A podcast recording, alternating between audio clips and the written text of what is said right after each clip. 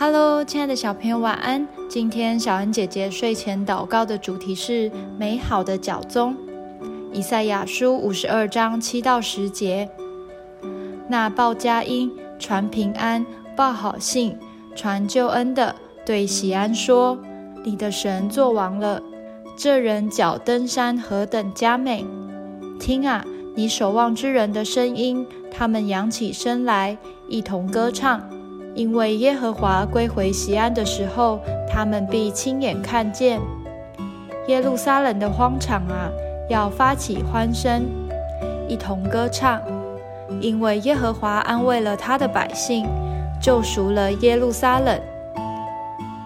耶和华在万国眼前露出圣臂，地级的人都看见我们神的救恩了。如果有人对着你说“好消息，好消息”，你心里想到的是什么呢？而你的心情又会是如何呢？通常知道好消息之后的反应是激动的，我们会有点不敢相信的大喊：“真的吗？”也许还会兴奋地抱着那个人又叫又跳呢。而那位报好消息的人也会和我们一同高兴。这正是当我们向世人报最大的好消息——耶稣的福音时，别人接受福音得得到救恩时的反应。